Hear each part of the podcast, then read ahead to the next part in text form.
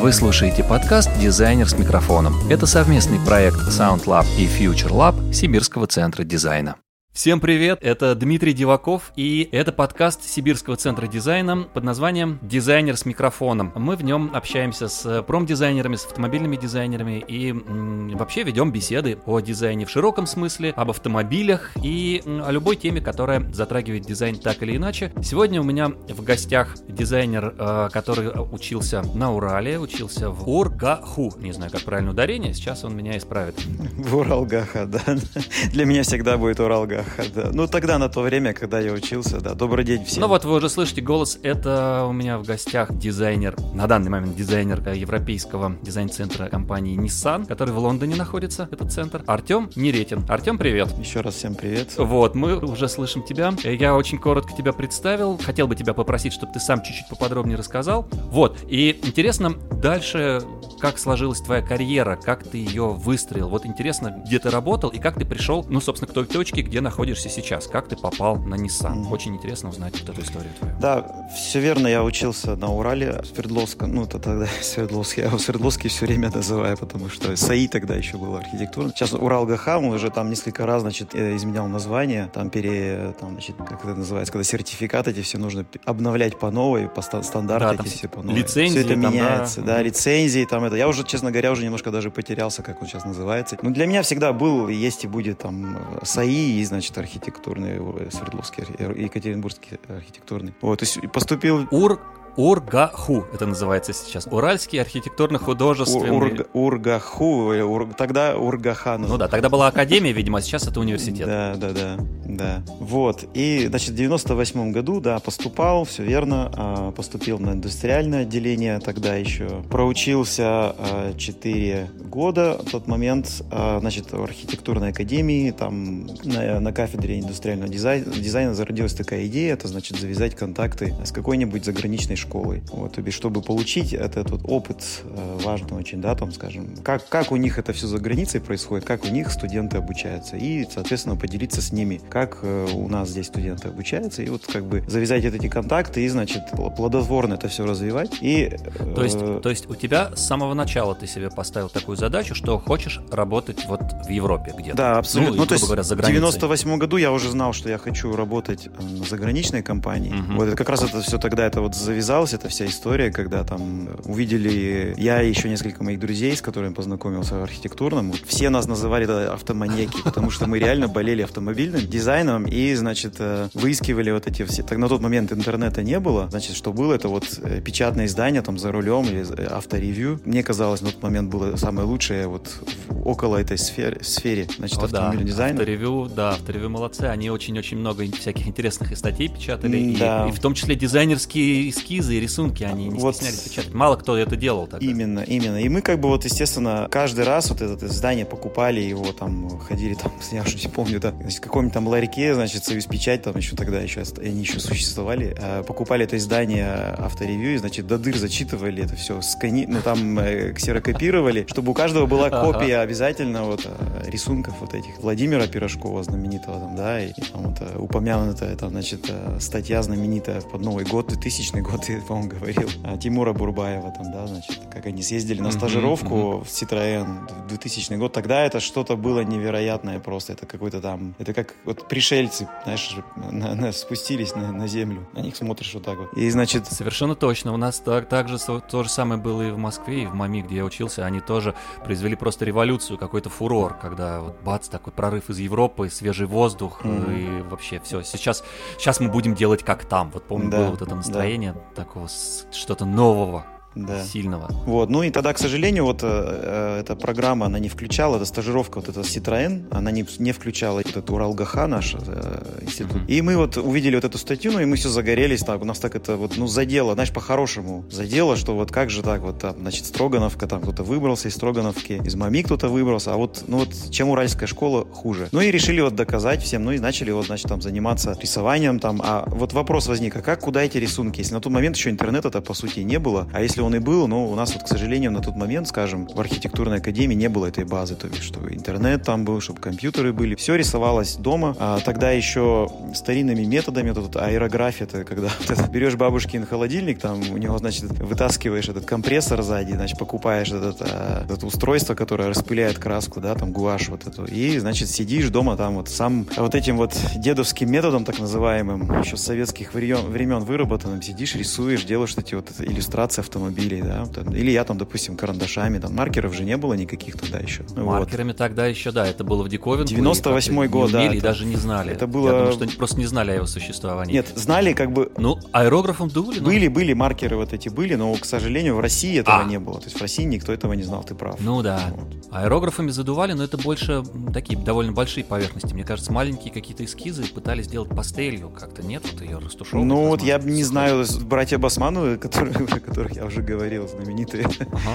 Это такие были у нас э, два брата, учились на разных курсах, но вот они, они, мне кажется, были лучшими в архитектурной академии, кто вот э, работал, значит, с аэрографией. Такие замечательные иллюстрации ребята делали, Аэрограф. что просто закачаешься. Я помню, да, их картинки. Даже, даже, не, даже маленькие поверхности делали. То есть, вот. И, значит, когда вот рисовали это все, да, то есть, э, естественно, что, что важно в обучении студента, это обязательно смотреть за кем-то, кто вот там постарше или еще кто-то, кто лучше делает, да. То есть у нас на тот момент, к сожалению, смотреть не за кем было, потому что у нас в основном, поскольку было индустриальное направление, то все занимались индустриальным, но автомобилями, как правило, там никто не занимался. Значит, был автомобильное отделение, как я уже сказал, оно было очень маленькое, то есть там училось 2-3 студента, скажем. То есть вот, вот такой вот был масштаб. Вот. Естественно, какие были перспективы? Перспектива была пойти, значит, стажировку пройти на автовазе, ну, или куда-то пойти там на какой-нибудь оптико-механический завод, или там Уралмаш, или там э, Верхесецкий mm-hmm. завод, ну, в общем, что-то вот такое. Не по специальности. И, естественно, вот этот момент, он очень сильно давлел, такое очень большое давление, и как раз вот эта статья,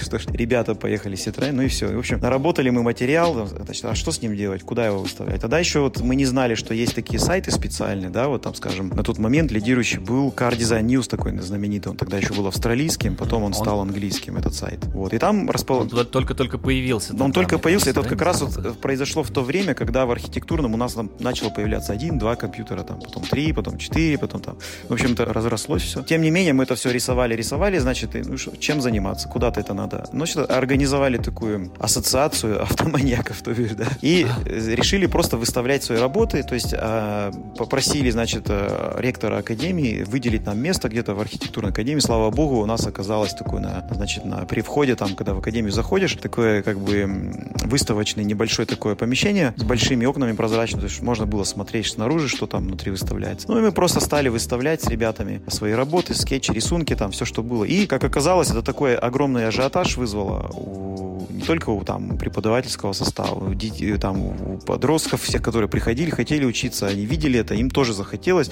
То бишь там, ну, ну да, еще и, бы, конечно, красивые какие картинки с машиной. И это все эм, образовалась ассоциация такая, там, в которую входило там сначала три человека, потом четыре, потом пять, в общем, разрослось там до 20-30 там. И все вот эти люди, они как бы хотели выставить свои работы.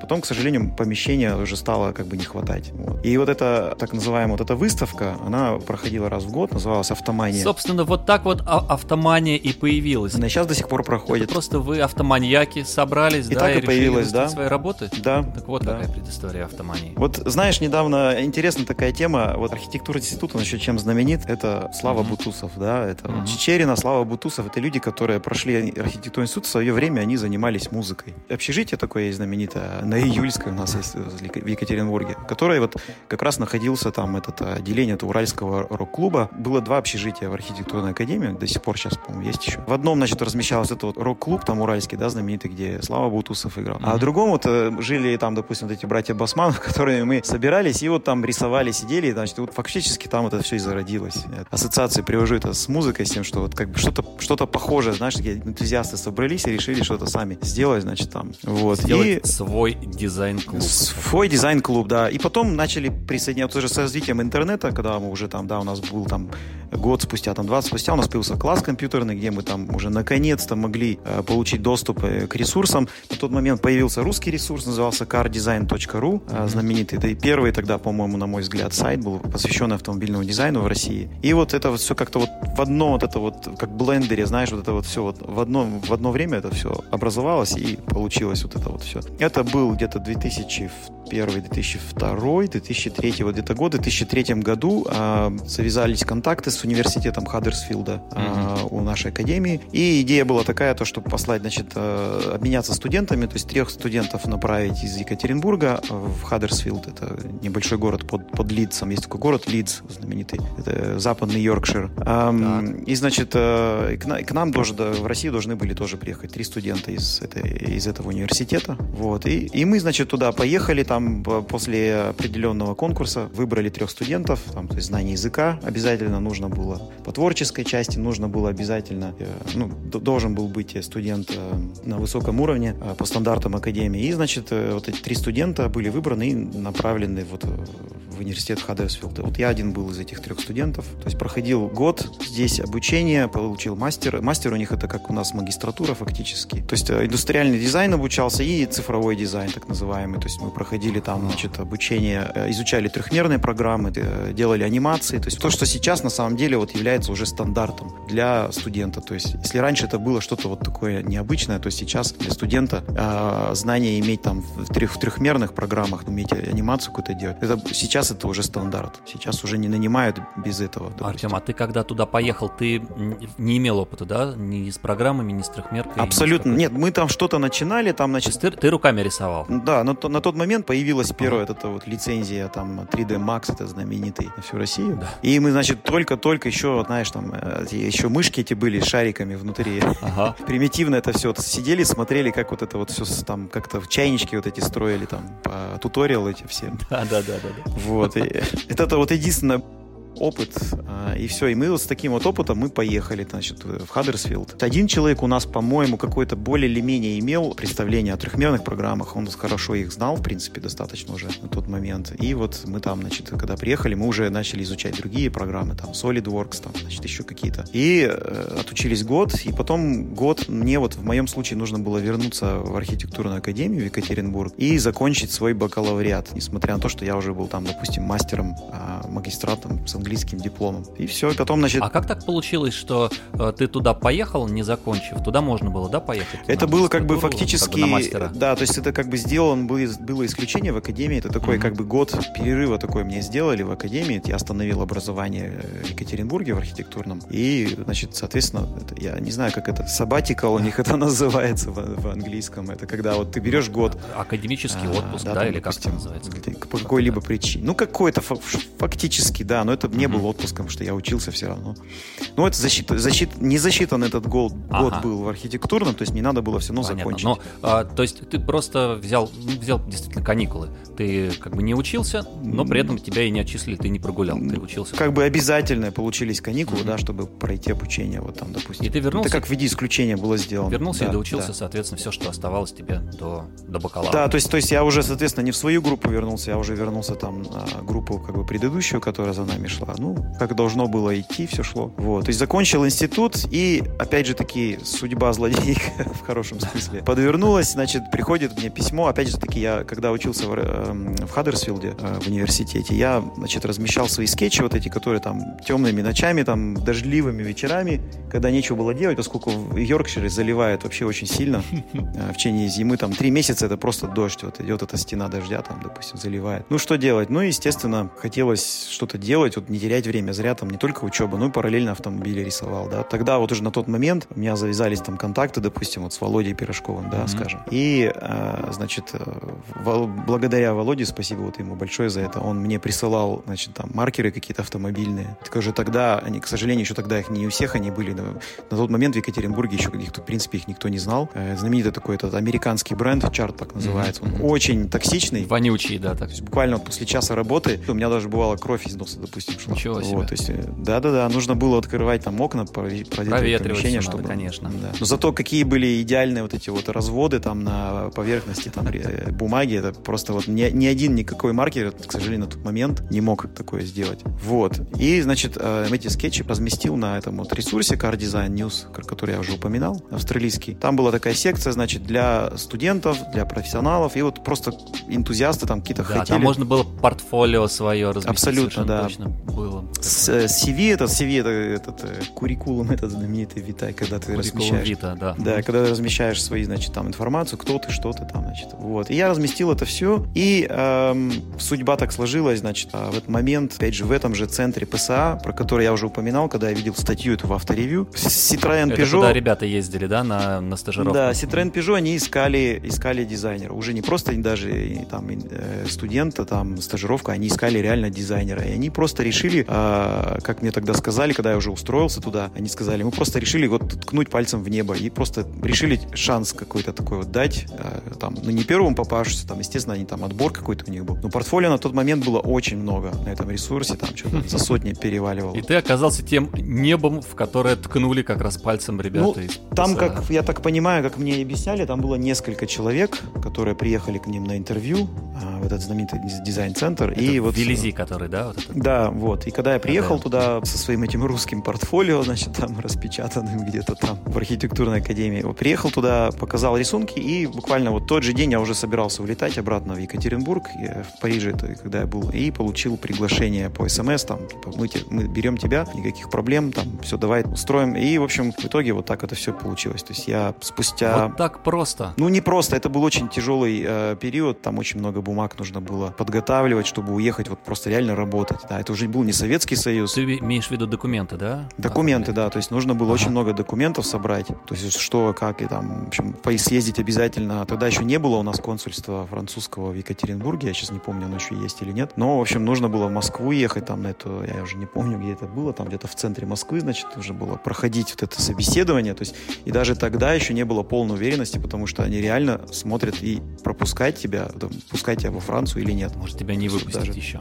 Могли еще и не выпустить, да. То есть вот с- очень тяжелое было время, такое стресс- стрессовое очень, то есть напряженное. Ну и вот, слава богу, все эти сошлись вот составляющие. И, значит, я очутился там в 2005 году. Я уже был штатным сотрудником компании Citroën э, в Белизе. Ты работал на марку Citroën. Я работал на, на, вот на тот момент во всех двух марках. Это тогда еще было Peugeot и Citroën. Ага. А потом там в каком-то 2010 что ли у них появилась новая марка, называется DS. Это DS, что-то такой люксовый такой Это они отделение. То есть, В люкс хотели выйти, да, все, верно. Люксовый бренд отдельный. да, ну вот если помните такой вот этот ста- старые вот эти фильмы с Луи де Фюнесом про Фантомаса, да, когда вот там этот комиссар Жив разъезжает на этом автомобиле Citroën DS 21, Мгм. там 19, Мгм. знаменитый вот этот вот э, с этой гидравлической Ну, подвеской. собственно, да. который стал автомобилем А, века, к по-моему, если не ошибаюсь. Потом, да, что-то вроде там он стал, был автомобилем Шарля де Голля, тогда Ага. еще президента Франции. То есть вот этот автомобиль, он, и он как бы и получил вот это вот, э, как сказать, он стал статусным, дал название вот этой марке DS. Она и появилась благодаря вот этому автомобилю. DS по-французски это означает как бы богиня.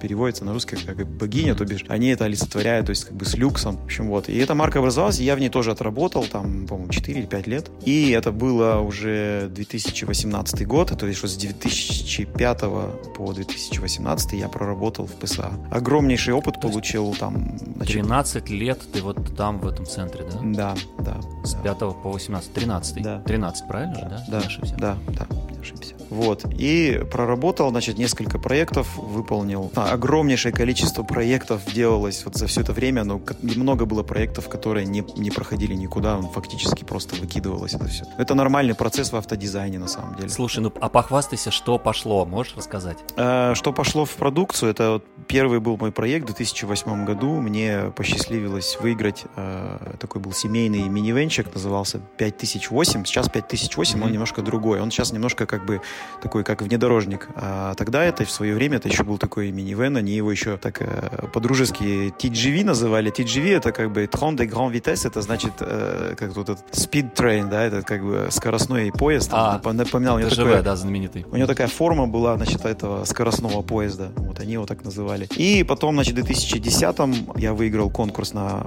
концепт-кар, на автомобиль для автосалона парижского 2010 года. Это был HR1 назывался. Это такой маленький внедорожник, который э, дал начало вот всей вот этой вот современной стилистике Peugeot, которая сейчас есть. Она сейчас уже начинает изменяться, конечно, но вот, вот с этого момента, 2010 год, вот следующие 10 лет Peugeot до, до 18-19 года фактически вот они как бы не унаследовали вот стиль с этого внедорожника, но они как бы развивали, они как бы были уже темой развития. То есть все следующие шоу-кары, вся следующая продукция нашла вот начиная с этого автомобиля. И там был еще один автомобиль, который в одно и то же время примерно э, был изготовлен. Это такой кабриолет небольшой был, SR1 назывался. То есть это вот такая была идея, это сделать несколько автомобилей, которые были бы как бы mm-hmm. носителями вот этого вот ДНК следующего, следующего, будущего ДНК автомобилей Peugeot. В промежутках там еще э, получилось очень много проектов сделать. Э, раскраска была на автомобиль для Лимана, то есть для 24 часов, знаменитая mm-hmm. гонка. Э, очень, очень серьезно сам проект. что ливрея называется, да? Ну, ливрея, да, то есть uh-huh.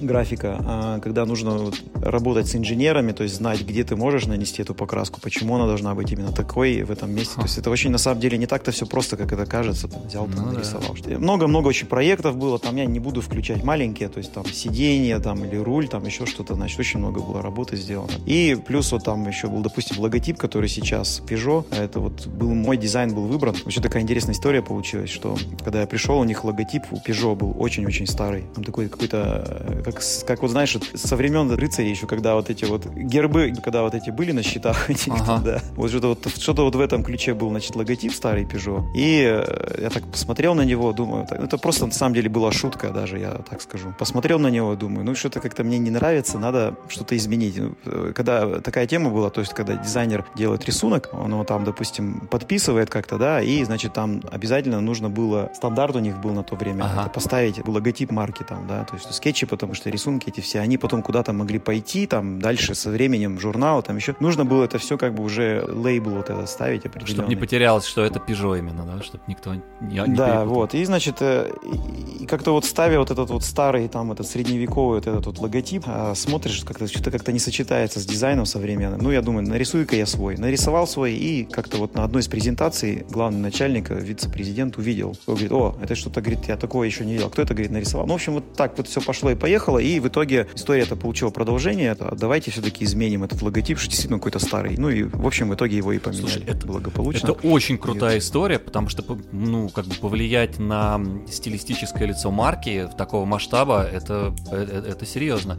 Я помню, была же целая история, они очень долго носились с этим обновлением бренда. Он такой стилизованный получился, очень упрощенный, с чистыми линиями. Да, и они потом да. выставляли скульптуры вот этого льва такого, да, который был на, на выставках. Это да, вот все, да, все да. в рамках этого проекта, да, я правильно понимаю? Да, да, все верно. Ну, то я говорю, что это все с шутки, все с шутки началось, то есть э, ну, просто как, случайно просто фактически, я бы сказал. Конечно, со временем он был бы обновлен. Когда вот этот логотип я сделал, они, значит, устроили какой-то конкурс, там, давайте еще, может быть, может быть, еще что-то лучше найдем, но лучше что-то у них не получилось. Была даже вплоть до того, что там вот что-то подобное, как вот голова, знаешь, вот у Jaguar марки есть такая знаменитая английская марка, у них, допустим, там mm-hmm. голова Ягуара, у них, значит, а, это они что-то тоже подобное пытались, но потом в итоге поняли, что если был, был Peugeot, то вот его нужен, не нужно далеко отходить от того, что уже было. Поэтому как бы просто стилистика другая была найдена, и вот э, получилось вот так вот. Вот. И, значит, так вот я благополучно проработал до 18 года, живя в Париже. И потом, э, ну, что-то уже так, не то, что начало поднадоедать, но что-то уже понял, что, знаешь, э, такое чувство появляется, когда вот чувствуешь, что вот уже что-то пора изменить. Пора Слишком менять. оказался в комфортной зоне. Комфортная зона, на самом деле, для дизайнера очень плохо. Очень плохо. Потому что дизайнеру обязательно нужно какие-то встряски, там, хорошие встряски. Что-то нужно поменять. Свежие эмоции какие-то яркие. Абсолютно, да? абсолютно, да. То есть новое что-то должно обязательно быть. То есть вот и проработав вот этих всех трех брендах марки, я наконец-то понял, что хочу еще там пойти чуть дальше, там посмотреть, а как, а как там, допустим, в других компаниях, там, значит, что-то еще. В общем, стал искать и вот э, там опять-таки стал рассылать. Сейчас вот есть такая тема, значит, что проще, скажем, в автодизайне найти работу и там, имея, скажем, какого-то своего агента. Есть у тебя агент, который для тебя ищет работу там по указанным твоим э, запросам, параметрам, там, допустим, для тебя находят. Ну, а меня, а для меня тогда, как бы у меня не было такого агента, то есть я сам для себя агент был. И есть вот узнал, вот знал уже на тот момент, естественно, давно то, что есть такая студия Nissan в Лондоне, в Паддингтоне, такой знаменитый район Паддингтон. Не, не только с этим Мишкой знаменитым, да, там, который все знают. Это я про фильм. Герой а, фильма, да, вот, да, да. То есть знаменитый там, да, есть знаменитый этот вокзал, и вот там рядом с этим вокзалом, там старое это было депо а, автобусное, которое со временем пришло как бы в негодность, там, и, значит, э, в 2000 году Nissan решил, при, не то что приобрести, они сняли это здание, а решили его переделать в центр автомобильного дизайна, европейский центр. И искали, значит, много у них было, несколько вариантов, то есть они искали там в Париже, в том же искали, значит, там в Берлине, и вот в Лондоне, как оказалось, что вот Лондон это одно из самых лучших даже мест на тот момент, потому что Лондон на тот момент это вот такой вот, знаешь, это не то что богемный вот центр, столько культур намешанный, вот центр дизайна вообще в принципе как таковой был вот в Лондоне. Но тут еще, наверное, и это был 2000... немаловажный тот момент, что а в Британии вообще крупнейший завод в Сандерленде, я не знаю, может быть еще какие-то да. есть, не помню да. сейчас уже. Вот и в Европе как раз да. Великобритания это такой центр прям для Nissan очень важный, поэтому я думаю это тоже повлияло. Mm-hmm. А, но дизайн-студия в Лондоне, да, вот да. в этом бывшем промышленном здании в таком, да, вот индустриальном я, тоже. Я бы даже сказал, ну как бы индустриальное, да, вот там если набрать в интернете там дизайн, диз, Nissan дизайн Евро, mm-hmm. Европа можно обязательно это здание посмотреть. Культурное наследие там местное, вот. И, в общем, там даже до того доходило, что э, в 80-е годы в этом здании собирались, значит, вот, сейчас их называют это, кислотники, это, это вот эти, знаешь, э, не панки даже, я бы сказал, это уже поколение после было. А рейверы? Вот, собирались рейверы там, да, вот эти вот там, да, значит, граф, граффити там на стенке, там, значит, все это сохранено на самом деле ага. до сих пор. Просто это было все по условию, э, значит, условия мэрия Лондона выдвинула, то есть, что, что сохранить это эти все граффити там, потому что это является культурой культурным наследием. И то есть, соответственно, вот Nissan очень так э, бережно отнесся к этому. И, значит, все э, сделал ремонт внутри, и все вот эти вот э, граффити были так благополучно закрыты. И вот сейчас, конечно, ты когда заходишь, допустим, в дизайн-центр, ты, естественно, не можешь даже себе представить, что там на стенах, допустим, так, такие вот граффити, там еще что-то, значит, что-то. Вот. Но они видны, они не, не спрятаны, или они зашиты так? Нет, они все спрятаны, они все спрятаны, ага. но на, на крайний случай, поскольку я говорил, что Nissan снимает это здание, то есть, как бы, если, ага. если так получается, то есть обязательно это здание должно сохранить облик свой. Вот. Но ну, а Поэтому... они как минимум остались в сохранности, да, и все в сохранности, можно... да, все в сохранности, абсолютно. Понятно. Абсолютно. Вот, и, значит, э, опять же вернусь, э, почему это дизайн-центр, потому что я очень долго следил, вот как раз 2000 года, да, я еще даже не работал в ПСА, я следил за как вот этой студией, она мне очень нравилась. И, кстати, эта студия, она очень знаменита тем, что она фактически стала э, родителем вот знаменитого вот этого сегмента Кашкай, да, то есть Кашкай, первый вот, кроссовер mm-hmm. уличный, который зародил вообще вот этот вот сегмент, он появился как раз-таки, вот зародился в, в, в этой студии. В он там был создан? Да, он там Слушай, был создан. а ты не помнишь, так, на вскидку сейчас сейчас мне... Я помню первые фотосессии Кашкая фирменные, угу. и там какое-то такое промышленное здание с какими-то такими круглыми трубами, вентиляторами. Это вот, это, это вот оно и есть. Это, это там как раз и было снято, да? Да. Вот у меня возникло что... сейчас такое предположение, видишь, значит, так, так оно и есть. Там очень классная индустриальная локация такая, угу. прям подходящая да. в качестве фона, и все, значит, это оттуда родом. И, собственно, это это здание. Вот, Круто. и Джук. И Джук тоже, да. Джук то же самое, и в этом здании зародился, да, то есть и, и микро, вот этот маленький самый дамский автомобильчик, да, маленький, игрушечный, вот он тоже был сделан в этом центре стиля. А Джук вообще такая машина неоднозначная по дизайну. Кому-то нравится, но в целом, вот насколько я знаю, отношение именно к дизайну негативное такое, его не очень воспринимают. Хотя при этом по, ну, как бы по потребительским характеристикам вроде как заходит хорошо. Ты знаешь, вот э, ты говоришь негативное, да, там, да, ты прав, на самом деле, вот может быть где-то и есть в этом доля правды, но, скажем, вот те же самые компании, там, скажем, Hyundai, там еще другие, они просто начали копировать, потому что фактически это был новый сегмент, и там та же Toyota или там то, э, то, тот же Hyundai, опять же, вернусь, они начали фактически делать такой же автомобиль, понимаешь? То есть, mm-hmm. то есть значит, все-таки это востребовано было, то есть это стало популярным, то есть в той же Испании Джук продавался очень замечательно. В некоторых странах Джук один из самых бестселлеров. Хорошо, я не, не спорю и не собираюсь никак преуменьшать, преуменьшать заслуги этой модели, но просто вот высказал такое тоже наблюдение mm-hmm. было.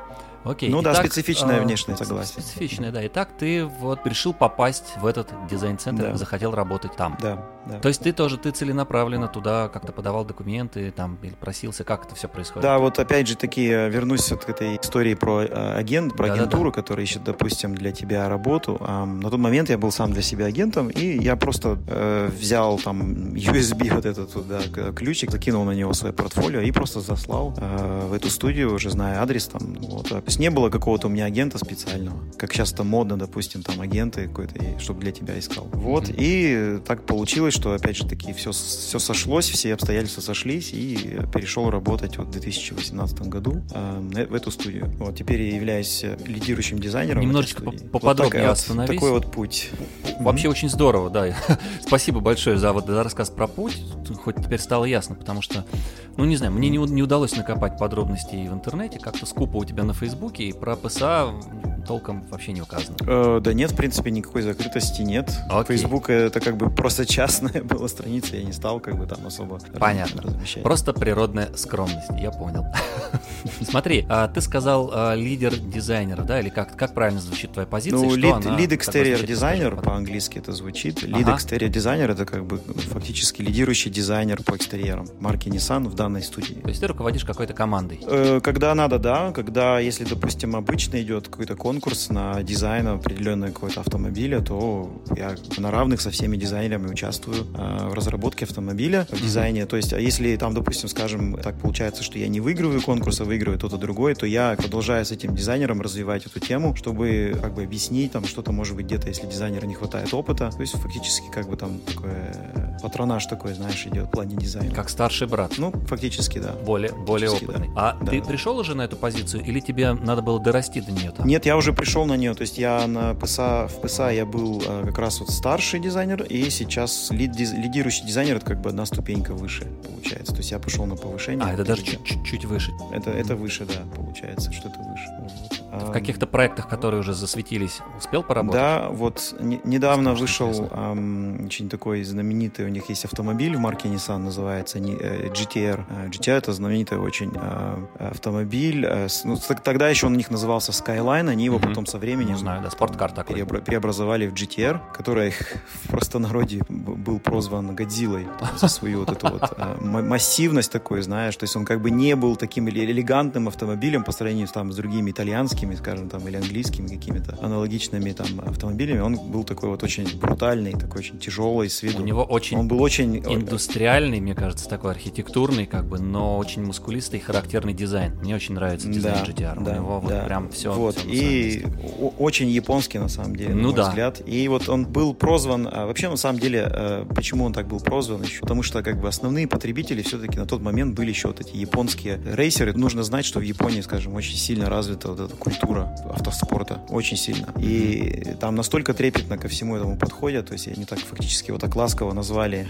Годзиллой. И вот закрепилось это название за этим автомобилем. Э, Недавно э, было 50 лет Skyline, то есть Самому первому этому, да, прародителю. да, то есть и, значит, по- по- получилось, что так совпало, что и есть такая компания, которая называется Ital Design, она находится в Турине. И как так совпало, что в один год у них 50 лет, и, значит, Ital Design выступил с такой интересной идеей, что, а что, мы- может быть, мы построим вместе с вами автомобиль, а, который будет вот являться зн- знаковым таким вот объектом, который празднует эти 50 лет. И, значит, мне удалось поучаствовать на этом автомобиле, то есть я фактически то есть, занимался продукцией. За год до этого был а, концепт-кар сделан, и следующий шаг это нужно было сделать продукцию. И продукция, вот я конкретно занимался, то есть, то есть там работал в тесном сотрудничестве с Vital Design. Дизайн полностью был а, сделан в Nissan, вот в студии вот этой, опять же таки, Паддингтон. Вот. И вот недавно буквально он был официально запущен, этот автомобиль. 50 экземпляров будет выпущено э, за все время. И Поэтому он называется GTR 50, да? Именно, полностью? да, именно поэтому он называется Ага.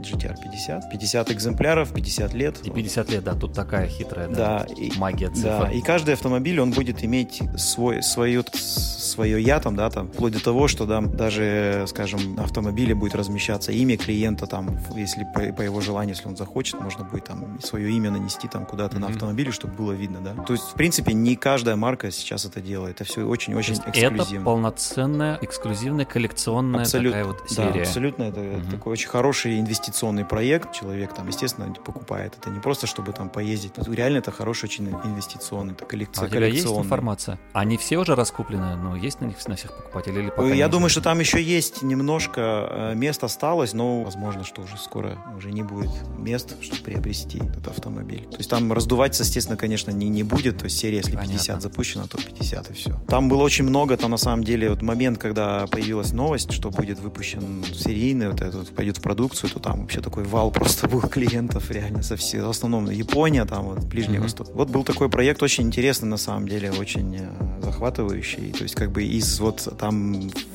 после работы в ПСА там делают эти вот массовую продукцию, там эти про, про, проекты массовой продукции сразу же к эксклюзивному а автомобилю. Это очень большой скачок на самом деле. Вот, то есть очень сложностей очень много. То есть там с, с массовой продукции на, вот, на эксклюзивную, то бишь, да, очень много требований других. Там, допустим, не таких, как вот э, на обычную продукцию, но очень другие требования там связанные с материалами, там, значит, э, с эксклюзивностью, то бишь очень тяжелый проект, но очень интересный, очень Это интересный. фактически сбылась мечта каждого мальчика. Это как мы с Евгением Маслом, когда общались, он сказал, что ну каждый дизайнер хочет построить свой Мерседес или Феррари. Вот, вот здесь примерно то же самое. Ну, фактически. Феррари, но да, да но спорткар, да. ну, потому что прям, прям спорт-спорт и эксклюзив-эксклюзив. Да. Очень здорово.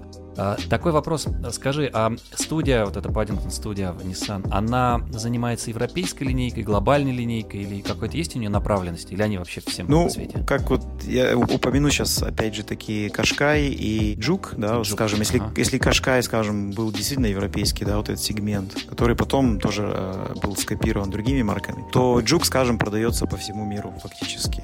Там, может быть, в США, и не помню, чтобы он продавался, но он продается в очень многих странах. Там Япония, Австралия, Новая Зеландия, там Ближний Восток, Россия, там, ну, Россия, конечно, подразумевает под собой европейский маркет, э, рынок, вот. Этим я отвечаю на твой вопрос. Ну, то есть, э, скорее, это, наверное, какая-то глобальная линейка, да, потому что, ну, наверняка у Nissan там для внутреннего рынка там ряд своих моделей, которые там внутри в Японии, в Азии. Ну, находятся. в основном, конечно, мы занимаемся европейскими, там, да, ну, то бишь, если что-то можно, если какая-то есть задача сделать э, какой-то автомобиль, там, скажем, для японского рынка, там, поучаствовать туда, да, конечно, возможно, такой вариант возможен. При этом э, в Америке тоже есть своя студия дизайнерская, да? Или да, нет? есть их несколько студий. Одна, значит, главный офис находится в Ацуги, это недалеко от Токио. Так. Там что-то там час езды на поезде, там, например, на скоростном. А ты был там? Кстати, вот очень интересная история. Я как раз должен был туда ехать вот в этот вот локдаун, знаменитый этот, с этим, с ковидом связанный. Ага. К сожалению, вот так вот получилось, что не, не, не, я должен был в марте лететь туда, и, к сожалению, вот не, не, не срослось. Не попал. Ну, ничего страшного, попозже в этом году или в следующем году обязательно съезжу. Вот. Значит, вторая студия по размеру, я бы даже сказал, не по значимости, а по размеру, что они все значения имеют. Это США находится в Сан-Диего, есть такой город в Калифорнии, mm-hmm. город, который граничит с Мексикой. Вот там есть еще одна студия, NDA, знаменитая Nissan э, Design America в Паддингтоне, европейский дизайн. И есть студия в Шанхае, абсолютно новая студия, она была вот запущена буквально вот в том году, располагается на, на 30 там каком-то третьем этаже этой знаменитой этой э, башне в районе Пудонг, знаменитый, это, если помнишь, эти космические, как э, бегущие по лезвию из фильма, вот эти здания там светящиеся все. Вот в этом районе располагается, то есть э, да. студия новая абсолютно. И там еще, по-моему, есть еще Латинская Америка, да, есть еще Латинская Америка, небольшая студия. Вот сколько вот Раз, два, три. Пять ну, студий насчитал. Пять, пять студий, да. Прилично, прилично достаточно. А ты по ним поездил, поездишь, входит это в твои, ну, как бы обязанности, или это так, по Нет, в обязанности не входит, то есть можно что сделать? Можно, есть такая модель э, передвижения между студиями, называется FSA, это означает то, что ты как бы просто запрос делаешь, там, скажем, через там год я бы хотел поехать два года. Это экспат. Знаешь, что такое есть это слово в английском? Экспат. Экспат. Ну, да. Это как бы когда человек направляется, скажем, на определенный ограниченный срок в другую страну, там, допустим, за рубеж, там, поработать, должен вернуться обратно. То есть вот есть такой момент. То есть это, пожалуйста, да, если хочешь. А, я ездил, да, ты прав, в том году я ездил в Шанхай на автосалон, знаменитый это автосалон шанхайский, который сейчас является номер один по размеру, по значимости уже. Я сейчас даже, сейчас даже не могу сказать, потому что все так поменялось после этого коронавируса, знаешь. Да. Отменился Женевский, Женевский автосалон, все, да. накрылся. Да. Э, Парижского, Парижского уже нет. То есть, поэтому у меня такое ощущение, что сейчас даже действительно, если раньше был там Детройт, потом потом Женева. Сейчас уже, к сожалению, мне кажется, уже и в Европе это уже как-то и не светит. Я думаю, что уже шанхайский автосалон, он как бы номер один фактически будет. Съездил туда, посмотрел салон и посетил эту студию э, шанхайскую Nissan. Очень понравилось, конечно, все так на, на, на, на, сказать, на высоком уровне, по технологиям все замечательно. А есть принципиальная разница даже в рамках одной компании, но в разных студиях, в разных, ну именно вот, ну, не континента, частях света? Ну, конечно, есть. То есть, да. есть если, скажем, американцы, то есть одна ментальность, если там доминирует все равно, потому что если, скажем, в китайской студии обязательно китайцы доминируют по количеству э, персонала. То есть все равно, естественно, ментальностью, ментальностью все будет по-другому. Абсолютно. А по, там, по организации. Это мне просто интересно, интересно узнать, а, ну вот это как? Это как Макдональдс, потому что Макдональдс одинаковый везде. Вот. А здесь очевидно, ну, что нет, наоборот, тут они потому разные, видимо, студии сделаны, чтобы закрывать проблемы локальные, да, вот какого-то рынка. Mm-hmm. Поэтому, собственно, там и есть. Если бы можно было закрыть глобально все, все дыры, все потребности, то, наверное, была бы одна студия просто большая на весь мир. А так, видимо, у каждого свои Тут все равно специфика учитывается. То есть, естественно, если мы работаем там, с европейским рынком, то все будет немножко... Структура, конечно, она везде одинаковая примерно, но просто, скажем, раз, разные рынки, соответственно, вот разные как бы все будет, подход немножко будет чуть-чуть отличаться. Скажи, пожалуйста, а в, в проекте Ария, или да, я не знаю, как да, недавно читается угу. этот э, недавно вышедший электромобиль, да. А ты не участвовал? Нет, он был уже сделан до того, как я пришел. За год до, а, там, где-то за полгода до он уже проходил уже эти все окончательные проверки, там, тест-драйвы и прочее. То есть он уже был на своем пути. А вот. ты к электромобилям имеешь отношение? Или там без разницы? То есть неважно, какая модель, там привлекают А это не важно там абсолютно. Электри... То есть значение... Электромобилями занимается какая-то отдельная команда? Нет, нет, нет, нет все, все занимаются ага. одним примерно. Просто Nissan такой, наверное, лидер сейчас в Европе в рамках альянса Renault Nissan. Мне кажется, они делают mm-hmm. самый, большой по количеству электромобилей. Ну, нас... получается. Ну да, насколько я знаю, Leaf вот этот знаменитый, mm-hmm. один из первых даже, я бы сказал, электромобилей. Ну, Leaf, пожалуй, первый, да, были Mitsubishi IMF, mm-hmm. которые, mm-hmm. правда, они по характеристикам, конечно, немножко не конкурент. Ну, понятно, Тесла, да? Как бы, ну, Теслу немножко Да, но, по-моему, Лиф, я насколько помню, он, по-моему, даже чуть раньше появился, чуть-чуть. Вот. Он вот сейчас, он до сих пор является, скажем, лидером, лидером. А, по, по продажам в европейском сегменте, допустим. И при этом в Европе есть Рено, же, были же вот Fluence mm-hmm. модель, были mm-hmm. поменьше, mm-hmm. не помню, Zoe, по-моему, она называлась. Да, машинка да. такая. Вот. Лив равно... до сих пор лидирует, даже в России я читал нам, что Лив по продажам до сих пор лидирующий остается. Но тут, тут интересная такая штука, Лив официально в Россию не поставлялся, зато его закупили каршеринговые компании, mm-hmm. не помню сейчас какие, неважно. Вот, и его можно взять в каршеринг и покататься на нем. Вот. А есть еще, как оказывается, кстати, недавно узнал, вот буквально прошлый мой собеседник, Катя Квашенкина, рассказала мне, что неплохо развит рынок поддержанных автомобилей, mm-hmm. и вот, в том числе и лифы тоже приходят в Россию так, по этому каналу. Так что для меня это было откровением. Оказывается, батарейка достаточно долго ходит, и ресурс вполне себе приемлемый, чтобы покупать даже бэушные да, и да, да, нормально да. пользоваться. Mm-hmm. По да. поводу, ты вот заикнулся про, про коронавирус, про вот эту вот ситуацию, да, которая случилась.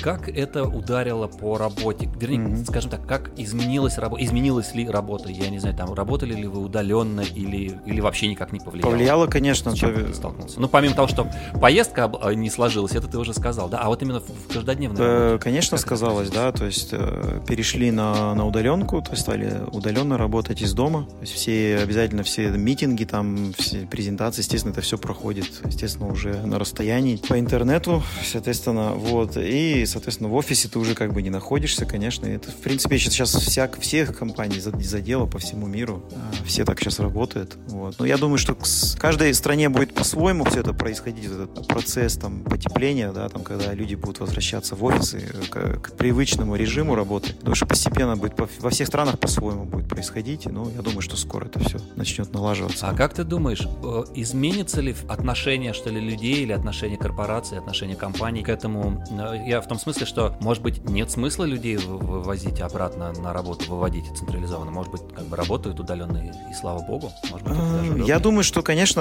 это логично было предположить, что компании задумываются об этом. Когда смотришь там эти гигантские корпорации, как Apple, там Google, да, которые, значит, своих сотрудников да, да, да. оставляют там чуть ли там не на год даже, еще до следующего года, то есть люди, сотрудники должны остаться дома, работать. Я думаю, ты знаешь, я думаю, что те компании, где действительно нет необходимости присутствовать в офисе, если ты там можешь работать со своим ноутбуком, там вполне, да, я, я только за. Считаю, что это правильно даже. Что здесь, в принципе, компания экономить будет огромные средства, связанные с арендой, там, да, там еще с электричество, это же все потребляется. Вообще с рабочими местами. Абсолютно, конечно. То есть не нужно теперь иметь офис э, в его традиционном восприятии, то есть это будет что-то, нечто другое, что виртуальный какой-то офис, например. Сейчас уже, в принципе, даже до локдауна, то есть были там вот эти огромные здания, там офисные в центре Лондона, которые на самом деле никто не снимает, а снимает просто там, скажем, ну там на день или там на два, то есть там, или, там на месяц, скажем, максимум. Это, такого сейчас уже здесь, ну, такое уже встречается. Я думаю, что это еще даже больше будет развиваться. То есть это такой формат коворкинга, да, когда ты арендуешь на вот насколько тебе нужно? Да, да, да, абсолютно, конечно.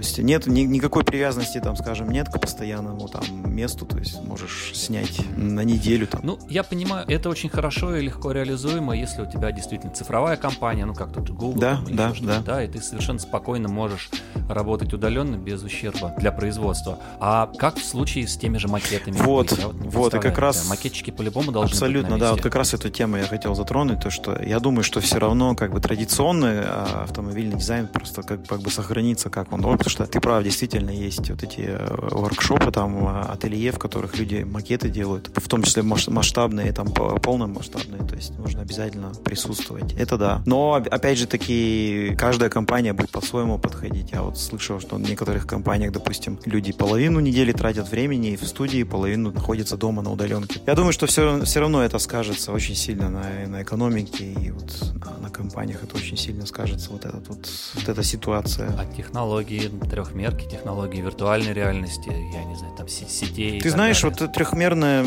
виртуально она уже была, в принципе, до всех вот этих вот проблем. Но она не заменяет все равно, да? сказано. Полноценную размер, работу с, с макетом, с материалом. Ну, конечно, макет все равно остается как бы приоритетным. Я думаю, что все равно люди, конечно, там э, сейчас смотрю, смотрю, что наблюдаю, что происходит на мировой сцене, смотришь вот эти, эти трехмерные технологии, они, да, действительно, они частично заменяют, может быть, даже, я бы сказал, 60-70%, mm-hmm. вот, но все равно основное, конечно, я думаю, что пластилин, этот клей мы его называем, это все равно основное. Пластилин, да. Ну да, все равно основное, основное, как бы вот это все, все-таки для работы. А, опять же таки, есть свои нюансы, то есть пропорции эти все видно в виртуальном, а, виртуальной реальности по одному, а когда ты это все выкатываешь на, там, на воздух, на свежий, тебя там солнце преломляет лучи, там рефлексы эти все, они немножко не так а, смотрятся, как вот смотрелось, допустим, там на виртуальной модели, потому что виртуальная модель, когда ты ее делаешь, она все-таки немножко где-то упрощает. Там можно немножко где-то приврать, чуть-чуть с освещением, там все. Но все равно таким натуральным, конечно, не будет, как э, естественный свет. Есть очень много разных вариантов, как это удешевить. Просто это на самом деле очень несложно сделать. Ты просто не, не делаешь пластилиновый макет полноразмерный, а делаешь, скажем, из пенопласта. Есть такой специальный пенопласт, пенопласт строительный, он не такой, как вот у нас в представлении, там, да, вот этот, который пористый, который разваливается там по всей квартире, потом, когда мы телевизор покупаем. А есть вот другой mm-hmm. пенопласт конкретно, вот он строительный, он блоками идет, его потом просто нарезают. Он и... как пена такая густая очень, да. М- как мусс, ну они его мусс называют, mm-hmm. это у нас я его называю. Ну, просто тот, французы его... тот, который для транспортировки, это такие спрессованные шарики, поэтому он разваливается шариками. Да, а этот да, с воздухом, он, с воздухом, он, да. он изнутри как бы целиковый, как вот пена, который заделывают, не знаю, как утепляют, да, когда заделывают щели, он, она застывает да, да, таким, да. такой угу, твердой угу. штукой, которую резать можно ножом. Да, да. Вот, вот ты такой пенопласт имеешь угу, да? Абсолютно. Что-то в этом, да, что-то в этом, э, то есть он э, такой, он тоже пористый имеет структуру, но он такой очень, да, как бы, когда с ним работаешь, он в пыль превращается. То есть когда начинаешь по нему работать там инструментами, он как, как пыль. Угу. Немножко такой, я бы сказал, не, не самый э, хороший вариант для здоровья, но там да. при условии, что если ты, если у тебя есть, допустим, средства защиты, там определенный, тогда там маска, там все то это, все абсолютно нормально. Вот. И этот макет, он как бы у тебя гораздо в разы будет дешевле. Дешевле его будет изготовить, потому что ты просто нарежешь блоки, э, поставишь его в этот, вот сейчас цифровые фрезы, это уже достаточно такая уже заезженная тема, это когда ты просто загоняешь болванку там в, этот, в эту комнату, где у тебя стоит а, огромного размера фреза, и она просто нарезает вот по твоей модель, которую ты сделал трехмерную. Для этого надо модель сначала сделать. Да, да абсолютно. Поэтому я тебе говорю, что все равно как бы компании, когда они говорят, что они полностью сделали digital, я не сомневаюсь, но все равно нужно было вырезать хотя бы вот эту пласт... не пластилину, там, скажем, полистирен, этот пенопластовый макет, чтобы все равно убедиться, на него наклеить там этот знаменитый Di-No, Di-Noc они его называют, это пленка такая, ага. которая имитирует э, краску, то есть автомобильную краску. И ну, просто... Как красочное покрытие, там, да, да, да, стекло, вот. фары. Да, ну, как бы. да, да. И вот и ты смотришь как бы вот этот автомобиль, э, как он выглядит э, один к одному, то есть там, даже сейчас вот недавно вот буквально появилась э, такая тема, ну как недавно, может быть, 2-3 года назад, это когда э, в макет автомобиля, допустим, вот в ПСА, скажем, такая тема уже стала практиковаться, когда встраивались э, такие небольшие моторчики, которые на, на дистанционном управлении позволяли, допустим, этот макет двигать. Если раньше там у вас было там 5-6 человек, которые этот макет двигали там 100 метров сюда, 100 метров сюда, в другую сторону, чтобы человек посмотрел на расстоянии там, а сейчас это уже просто делается там на пульте управления, вы можете просто макет этот двигать без, без всяких проблем, то есть там на какой-то минимальной скорости. Все это сейчас уже гораздо более развито, конечно, чем там удобнее, скажем, 10, да, все это упрощается. Гораздо, гораздо все удобнее, конечно. Ну, потому что, опять же, скорости растут, скорости производства растут. Скорость сейчас... Как можно, как можно быстрее надо выйти на рынок. Абсолютно, Видимо, с да, этим еще да. связано, и ищут да. все пути сокращения этого, этого Абсолютно, периода. абсолютно. То есть нужно ускорять процесс, естественно. То есть там, если раньше автомобиль, там, скажем, выходил там каждые 5-6 лет обновлялся там определенная модель, да, то сейчас это происходит 2-3 года. Ну, 4 это уже считается уже как бы уже, ну, очень как бы долго. Но это еще зависит от класса и от модели, от машины. Если чем выше класс, тем, тем реже. Да, это зависит, но, но в целом да. Скажем, сейчас смотришь китайские компании некоторые там бывают, очень быстро это все делают. А как думаешь, это сказывается на качестве дизайна, то, что сокращается скорость? Я думаю, что больше сказывается на качестве вообще в целом автомобиля. То есть у вас вот. может быть интерьер будет там, скажем, страдать там, то есть да. Здесь нужен какой-то баланс, я считаю. То есть нельзя, там, скажем, за два года чисто теоретически, конечно, можно сделать автомобиль, но это нужно очень поднапрячься, это очень много денег, может быть, даже будет стоить. Но несмотря на то, что мы думаем, что если короче, то должно быть дешевле, да, но тем не менее, то есть э, два года это, это очень такой серьезный срок, большое давление, то есть это, конечно, это может повлиять на качество. Я считаю, что должен какой-то быть баланс. Слишком долго это тоже дорого, потому что у тебя время как бы удлиняется там, да, по изготовлению. А слишком коротко это тоже дорого, но это может качество, допустим, страдать. Артем, скажи, пожалуйста, что для тебя хороший дизайн? Вот критерии оценки дизайна. Какие у тебя? Хм. Ну, дизайн, как мы знаем, дизайн это то, что следует функции. Да? А если функция такая, и дизайн отлично ее... Сейчас я по-русски попробую это слово найти. Поддерживает, следует за ней. Поддерживает, что ли, да, да, да, да, как бы следует за этой функцией, тогда я считаю, что дизайн удался. А потом ты уже начинаешь э, смотреть там качество дизайна, там, скажем, в мелочах, в деталях, вот это все как бы вкупе дает хороший качественный дизайн, там, да, то есть, как мы знаем, выражение, этот дьявол кроется в деталях. Автомобиль-то может выглядеть выглядеть, может быть, и неплохо, а как начинаешь, вот, там, допустим, садиться в него, там, или подойдешь, посмотришь, как там те же фары передние, задние сделаны, смотришь, там, ну, просто видно, что торопились или там не очень э, дизайнер поработал. То есть для меня это все в купе. Это не просто конкретно там а, вот экстерьер, там, да, а вот все в купе для меня вот это вот есть удачный дизайн. И опять же такие критерии современности, то есть он должен выглядеть современно. То есть если этот автомобиль, как он является просто, скажем, копией там какой-то другого автомобиля, то для меня это неудачный дизайн, потому что что-то должно быть новое, что-то свежее, и не нужно там копировать другую марку. Там, был в Китае и просто был удивлен и поражен, и даже обидно было, даже знаешь, вот там эти копикаты они называют их, это когда там какая-нибудь марка там скопировала, просто тупо взяла mm-hmm. и Porsche, там, да, скажем, да, да. скопировала, вот это смотришь, ну просто это э, даже позорно, я бы даже немножко сказал, для автомобильных дизайнеров. Да полного там Toyota RAV4, BMW, там, я не знаю, все копируют. Все смотришь на них, да. и да, вот причем ну, не лучшим образом при этом. Угу. Скопировано так, что это выглядит как карикатура. То есть ты вроде узнаешь, но как-то выглядит странно. Да.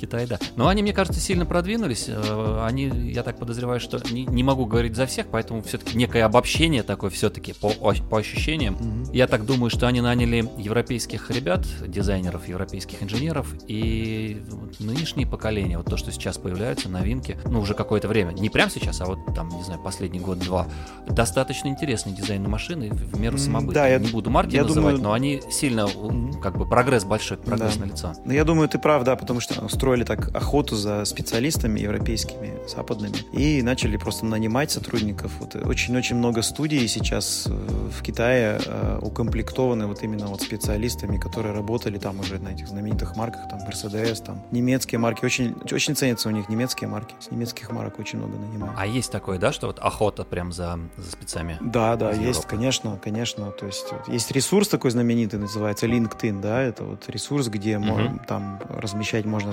свой, свой профиль по Закрытый работе. в России по непонятным А, да? Причинам, Я даже не знал да. этого, кстати. Он официально он запрещен, да. Вот LinkedIn в России mm, Интересно. А, вот, и, значит, этот вот э, LinkedIn, он позволяет находить работу, потому что э, ты контактируешь с компаниями, там, скажем, с тобой контактируют эти вот хедхантеры, mm-hmm. так называемые, это люди, которые ищут непосредственно mm-hmm. вот специалистов. И огромное очень количество вот этих китайских компаний, хедхантеров, агентов, они сейчас просто вот, ну, такую охоту устроили за специалистами.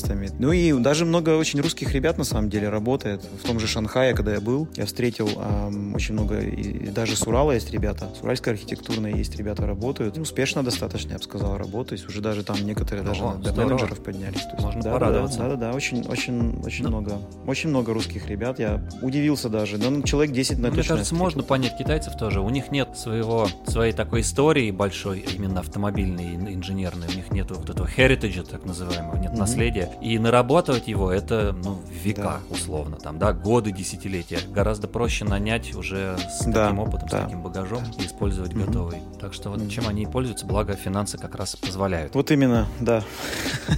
Решили сделать сразу скачок этот наверстать упущенное. Ты там из Европы как видишь, что творится в России, наблюдаешь за, я имею в виду именно в мире дизайна, вообще как ситуация с дизайном, или немножко не до того? А, ты знаешь, где-то даже немножко не до того, действительно, ты прав. То есть mm-hmm. я там, да, общаюсь, есть, есть, знаю ребят русских, которые в России сейчас находятся, есть ребята, которые за границей уже работают, достаточно очень дружим хорошо, общаемся, вот. Но в целом я какие-то там урываю новости, конечно, mm-hmm. про, э, про дизайн, там, значит, что автомобильное что-то в России. Но конкретно у меня нет такой сейчас, к сожалению, возможности все время следить там за... Но наших ребят действительно очень много работает э, за границей, очень много и в Европе, и в Америке ребят, ну вот и в Китае, как ты заметил тоже. Так что можно только порадоваться, говорит о, о росте уровня образования, о качестве этого образования. Так что можно радоваться и задам сейчас вопрос, наверное, последний важный в сегодняшнем разговоре. Я всех спрашиваю, mm-hmm. а, совет какой-нибудь, советы, наставления, напутствия, какие ты можешь дать студентам, которые вот либо скоро выпустятся, либо там в последние курсы какие-то учатся, именно в а, профильных вузах, кто хочет стать промдизайнером, ну и автомобильным дизайнером в частности. Автомобильным дизайнером. Вот а, я сейчас хотел бы сказать, вот допустим, а, такой был интересный момент. Я приехал года два назад в Екатеринбург зимой, как-то помню, и решил так зайти на кафедру, поговорить с ребятами, пообщаться, потому что очень хорошие связи дружеские у меня с моей альма-матер. Зашел час, решил поговорить с ребятами, и вопросов было очень много задано. Там, что нужно там, как нужно, вот, чтобы уехать там, что нужно делать. Опять же таки, повторю, главное для студента это, естественно, желание хотеть вот вообще этим заниматься, потому что есть ребята, которые приходят и вот до таких вопросов доходят, там, скажем, а вот какая зарплата там, да, как бы таким, конечно, заниматься не нужно. То есть нужно любить это и нужно обязательно хотеть этим заниматься. Первое. Второе, это обязательно изучать языки. Страна, куда вы нацелились, скажем, в моем случае я стал изучать английский, потому что английский, как мы знаем, международный язык, обязательно без него никуда. То есть, э, когда вы с русским языком приезжаете, это никому не интересно. Обязательно изучайте английский язык, э, если вы хотите поехать за границу работать. Но, э, опять же таки, вернусь к нашему русскому образованию. Я считаю, что наше русское образование очень сильное, обязательно его нужно получать. Да, есть, я, конечно, знаю несколько ребят, которые решили сразу же скакнуть после школы, поехали за границу учиться. Есть такие ребята. Но я считаю, что эм, получив за границей образование и получив в России образование, более полноценны будете как специалист. Я не, не принижаю там заграничное образование, скажем, да, но у них вот есть, я скажем, в свое время я вел там а, несколько классов, а, есть такой колледж, Страт колледж называется. Да, в Париже, а, да. Там, в Париже, да. Есть еще колледж один э, в Турине. И когда я вел просто эти классы, я вот видел, что вот, ну, не хватает вот это вот. Есть то, что в, в русских образовательных школах, это вот рисунок, там еще, значит, что-то, да. Вот этого не хватало. Просто ребята просто не умеют рисовать. У них там есть, э, скажем, э, мышление, какие-то идеи там, да, но они не могут это так привнести, что вот просто было бы интересно смотреть это. А все-таки, э, как бы автомобильный дизайнер, это все-таки перво-навсего это творческая составляющая. Самое важное для меня. Я считаю, что вот получаешь, допустим, в России образование, да, можно это все отшлифовать потом там, да, Фордсайм, знаменитый немецкий, или там в Лондоне, там э, этот Royal College, знаете, mm-hmm. королевский, или там в Америке, опять же таки, Пасадена есть колледж, арт-колледж. Mm-hmm. Куда ты сможешь, если ты поедешь учиться, это только замечательно, то есть это плюс, потому что еще я знаю, что как бы наши дипломы, они сейчас только вот ну, начинают вроде бы как бы котироваться за границей, да, если у тебя еще есть диплом э, заграничный, то это все плюсом. Но, опять же таки, повторюсь, диплом это не самое главное, самое главное это опыт получить. Такие, наверное, мои даже пожелания. То есть, первое-наперво я хочу сразу сказать, предупредить, что это очень тяжелая работа, это очень тяжелая профессия, автомобильный дизайнер. Я не скажу, что другие профессии гораздо легче, это было бы неправильно, но автомобильный дизайн, он первое-наперво требует очень огромное количество вот желания, что желание этим заниматься. Это нужно вот реально этим болеть нужно. Нас почему так вот в институте тогда, я помню, автоманьяками называли, потому что мы реально вот ну, хотели этим заниматься и болеем да, до сих пор. Вот эта вот страсть, она не никуда пугай, не Не пугай, сейчас отпугнешь. Ребят, вот, то есть обязательно. Разбегутся. Нет, нет, я не пугаю, потому что обязательно человек должен знать, что он этим хочет заниматься. То есть здесь есть случаи, когда ребята приходят в автомобильный дизайн, проучились и, к сожалению, там поняли, что это все это не их. Тяжело, там, да. Ушли там, тяжело, да, и ушли. На самом деле, ты знаешь, вот я тебе скажу, так вот, как вот я сейчас объяснил, допустим, помогло на самом деле нескольким э, ребятам вот в той же архитектурной, кому-то понять что-то помогло. И ты знаешь, там вот какое-то время спустя, значит, мне там какой-то студент пишет и говорит, ты знаешь, я так благодарен, что ты вот сказал там такую вот вещь, там, допустим, я для себя понял, что я захотел там заниматься, допустим, этим или вот там, допустим, другим там чем-то. А другой понял, говорит, а я вот действительно посчитал, что я хочу автомобильным дизайном заниматься. Спасибо тебе, что ты меня предупредил. Есть вот такие вот, понимаешь, отклики. Очень помогает, здорово. помогает это людям. И, между прочим, я, кстати, такое же примерно наставление, что ли, от, в свое время, еще когда только с Володей Пирожковым, эта вся тема завернулась, там, значит, Citroën, там, когда он пошел на Toyota работать. И вот так вот это все и пошло.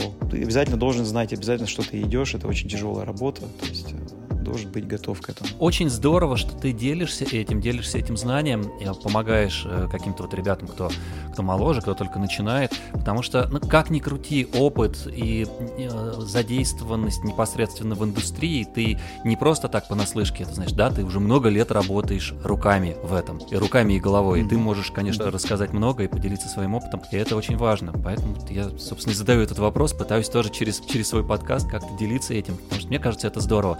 Мне мне э, лично не хватало немножко, да, когда я учился таких наставлений, такого воодушевления, с одной стороны, с другой стороны, именно реального отзыва от, от реального мира, скажем так, о, о котором я мечтал. Потому что мечты все-таки это одно, а реальность немножко другая. И когда ты постоянно на контакте с тем, кто, кто работает, кто непосредственно вот, э, ну, как бы в полях, да, фигачит это все дело, и может тебе рассказать, как оно на самом деле, это важный момент. Вот, так что спасибо тебе большое за ты это. Ты знаешь, как бы, да не за что, я просто еще хотел добавить то, что, Давай. как бы, я думаю, что каждый, каждый человек способен способен на многое. Вот эта знаменитая фраза, но не каждый знает, на что он способен. Я думаю, что каждый человек, если захочет, вот есть, я знаю, у меня очень много друзей и ребят, которые действительно вот, ну, тяжело шло, начало обучения, там, да, что-то, потом пришли работать в индустрии, поняли, что действительно это очень тяжело, но ребята не сдались, ребята, значит, взяли себя в руки и вот добились огромных просто успехов, просто огромных успехов, понимаешь? То есть каждый там может. Но это же очень интересно. Каждый может, каждый да, может. это важно. Каждый может, совершенно точно, каждый может. Ребят, не сдавайтесь и просто шажок за шажочком, в день по чуть-чуть, но двигайтесь к своей цели. Никогда не нужно терять просто веру в себя и обязательно вот иметь вот эту вот цель в жизни и туда вот идти. Если хочешь этим заниматься, обязательно добьешься, не захочешь. Что ты можешь сказать про социальную ответственность дизайнера перед миром? Есть ли она, нужен ли дизайнер как-то задумываться об этом, или он там делает свою работу, выполняет тех задания и плевать на то, как это дальше используется? Тут на самом деле все достаточно банально, как бы это ни звучало. А для меня вот однажды был шок, я тебе сейчас лично на своем опыте скажу, когда я работал над вышеупомянутым проектом 5008 Peugeot. Была такая ситуация, я, значит, э, поехал, э, есть такой регион, Британь называется, во Франции, это Атлантический океан. И там где-то, значит, проезжая, я увидел аварию, ну, очень серьезную автомобильную аварию, когда я увидел автомобиль, это мой автомобиль, который я сделал, 5008, весь э, искореженный, там, значит, что-то вот банально, да, звучит вроде бы. Ты такой сидишь и думаешь, вот елки-палки, я вот делаю автомобили, да, которые, угу. может быть, там, значит, повлияли на жизнь. Это очень серьезное испытание, да. Да, очень серьезное испытание для меня вот это вот социальная ответственность какая-то была, да, или ты работаешь, а, как бы отстранившись от этого всего делаешь там, да, ну, да, вот, к сожалению, в нашем вот в индустриализации вот этой вот веке, вот этом вот, а, к сожалению, такие ситуации, они неизбежны, то есть а, работу любить ее надо, то есть я, может быть, даже не говорю, что забывать об этом, но делать свое дело, в будущем я считаю, что какие-то подобные ситуации будут исходить на нет, потому что все станет автономно, все будет управляться компьютером, и как бы вот, я думаю, что аварии эти все они станут настолько редким вообще событием, то что вот. А на самом деле такие вот, э, я общаюсь с коллегами, когда в свое время, оказывается, вот ну, на некоторых даже вот людей такое вот впечатление очень производило огромное вот такие вот случаи. То есть вот такая вот так вот ты занимаешься. Есть такой вот момент, вот, это правда, это не пустой звук, когда ты понимаешь, что ты создаешь объект, который потенциально там может убить человека, да, и что ты знаешь, что в авариях гибнет да. там, не знаю, миллионы людей по всему миру, и ты так, боже мой, может быть, я лучше не буду как бы участвовать в этом. Да, но да, ну, нужно от этого просто... Мир такой, что ты так или иначе в чем-то... Абсолютно. В чем-то в, так, в подобном участвуешь. Опять же да, таки, и мы дизайн делаем все, все, сейчас все, что ты вокруг себя видишь, это же все с дизайнерами сделано правильно, поэтому про любой объект, по сути, сказать, да. я, я любом транспорте. Это вопрос, как использовать. Абсолютно, можно. конечно. Поэтому нужно как бы работать. Я работаю лично, потому что мне нравится вот заниматься скульптурой, там, да, то бишь видеть автомобиль мой, вот как вот он ездит а, по улице, доставляет пользу определенному человеку, перевозя его из точки А в точку Б. Ну куча, куча как бы факторов, которые э, мне доставляют удовольствие от этой работы. Вдохновляет ли тебя а, работы других а, коллег, дизайнеров? дизайнеров не обязательно автомобильных, а вообще любых. Ну, там, не знаю, какие-то предметы ты анализируешь, которыми ты пользуешься, там, не знаю, удобно. Там чашку взял, или там ручка удобно в руке лежит, или там э, ну, тарелка ну, какая-то да, интересная. Да. Как-то вот ты это используешь тоже в своей работе? Или это все все-таки, ну, как бы только автомобили и там только автомобили? Нет, нет, нет. Даже несмотря на то, что автомобиль считается как бы вершиной вообще дизайна индустриального, угу. это, это, это факт. Э, автомобильный дизайнер должен даже где-то, может быть, обязан смотреть, как другой дизайн, э, дизайн допустим, product design работает или как архитектура там. Естественно, я какие-то вещи наблюдаю, смотрю, я даже, даже за модой наблюдаю, какие-то тенденции изучаю, что-то происходит в fashion design, там, там, допустим, что происходит в product design, индустриальном дизайне в целом, архитектура, то есть все вот эти вот обязательно направления эти обязательно изуч, изучаю, смотрю. Да, естественно, там, если я вижу какой-то объект, э, мне нравится, естественно, я изучаю, смотрю, почему этот объект э, хорошо так работает, там, допустим. То есть меня вот эти все вещи, они, естественно, интересуют. Это, это полезно для развития автодизайнера в том числе, конечно, заниматься да, исследованием того, что вокруг общем, если подытожить наш сегодняшний разговор, то ищите впечатления и вдохновляйтесь окружающим миром, где угодно, любая среда, любая, любая сфера дизайна, а главное, что вообще все что угодно, может быть и fashion, и, и не fashion. Следите за тенденциями, за, за трендами, следите за тем, что сейчас актуально. Идите к своей цели, ставьте перед собой эту цель и идите к ней, не, не бойтесь. Если вы действительно хотите достичь чего-то, если вы действительно хотите работать в каком-то европейском центре, дизайн-центре, то все это вполне осуществимо, не нужно ничего бояться. Но тут главное не забывать и вовремя подучить английский язык, потому что это язык глобальный, и без него фактически Абсолютно. никуда. Ну и вот такие вот какие-то сейчас мы услышали тоже напутствие и пожелания от лид-дизайнера европейской студии компании Nissan Артема Неретина. Да. Артем, спасибо тебе большое за рассказ, очень интересный. Спасибо, спасибо тебе, очень приятный, э, приятный разговор, очень, очень рад поделиться э, информацией какой-то полезной. Потому что сам в свое время тоже, когда-то был молодым студентом, тоже хотелось что-то, вот, какую-то информацию там где-то, допустим, раздобыть. Буду очень рад, если это поможет реально кому-то вот что-то в жизни сделать, стать кем-то. Кому-нибудь обязательно поможет. Все надеюсь, эти слова, надеюсь. они обязательно как бы западут кому-то в душу, в сердце и найдут там свой отклик. Артем Неретин, и с вами был Дмитрий Диваков, и это подкаст «Дизайнер с микрофоном». Оставайтесь с нами, подписывайтесь на нас в соцсетях и следите за новыми выпусками. Не забывайте ставить оценки на любых платформах, где это возможно. И пишите комментарии. Мне очень интересно узнать то, что вы думаете об этом проекте, об этом подкасте. И главное, что бы вы хотели узнать в дальнейшем, с кем бы вы хотели, чтобы я пообщался, кого бы вы хотели услышать, чье мнение узнать. И я обязательно попытаюсь поговорить с этим человеком. До новых встреч! Это был подкаст «Дизайнер с микрофоном».